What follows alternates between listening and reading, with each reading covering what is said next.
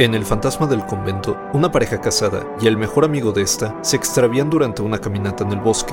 Al caer la noche, buscan refugio en un antiguo monasterio, un lugar en el que el tiempo parece haberse detenido, y donde el abad les cuenta que el claustro está obsesionado con el espíritu de un monje que vendió su alma al diablo a cambio de la esposa de su mejor amigo. Los extraños presagios y revelaciones que se acumulan a lo largo de la noche hacen evidente que el monasterio está embrujado. Pero ¿sabían ustedes que la película misma estuvo en peligro de desaparecer para siempre? Institute.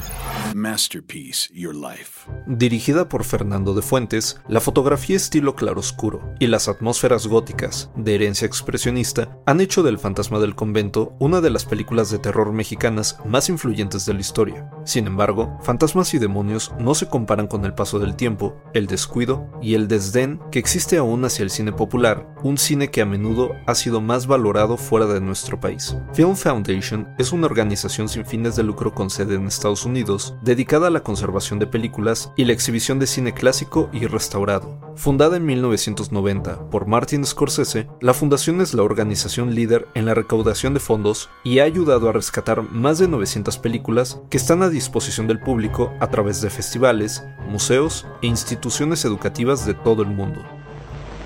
No, no hay que creer en imposible. Ha sido una alucinación. De los tres, quién sabe.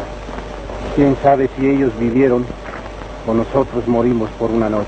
En el caso del fantasma del convento, los fondos para la restauración fueron proporcionados por el World Cinema Project de The Film Foundation y The George Lucas Family Foundation, y la restauración se llevó a cabo en colaboración con el UCLA Film and Television Archive, la Filmoteca de la UNAM y el Archivo de Permanencia Voluntaria, cuya colección resguarda más de 400 cintas, entre ellas los negativos originales de muchas películas del santo que, de otra manera, se habrían perdido para siempre. Y eso sí que da miedo pensarlo. Idea y guion de Antonio Camarillo, con información de The Guardian, The UCLA Film and Television Archive y The Criterion Collection, y grabando desde casa, Arturo Pedraza. Nos escuchamos en la próxima cápsula SAE.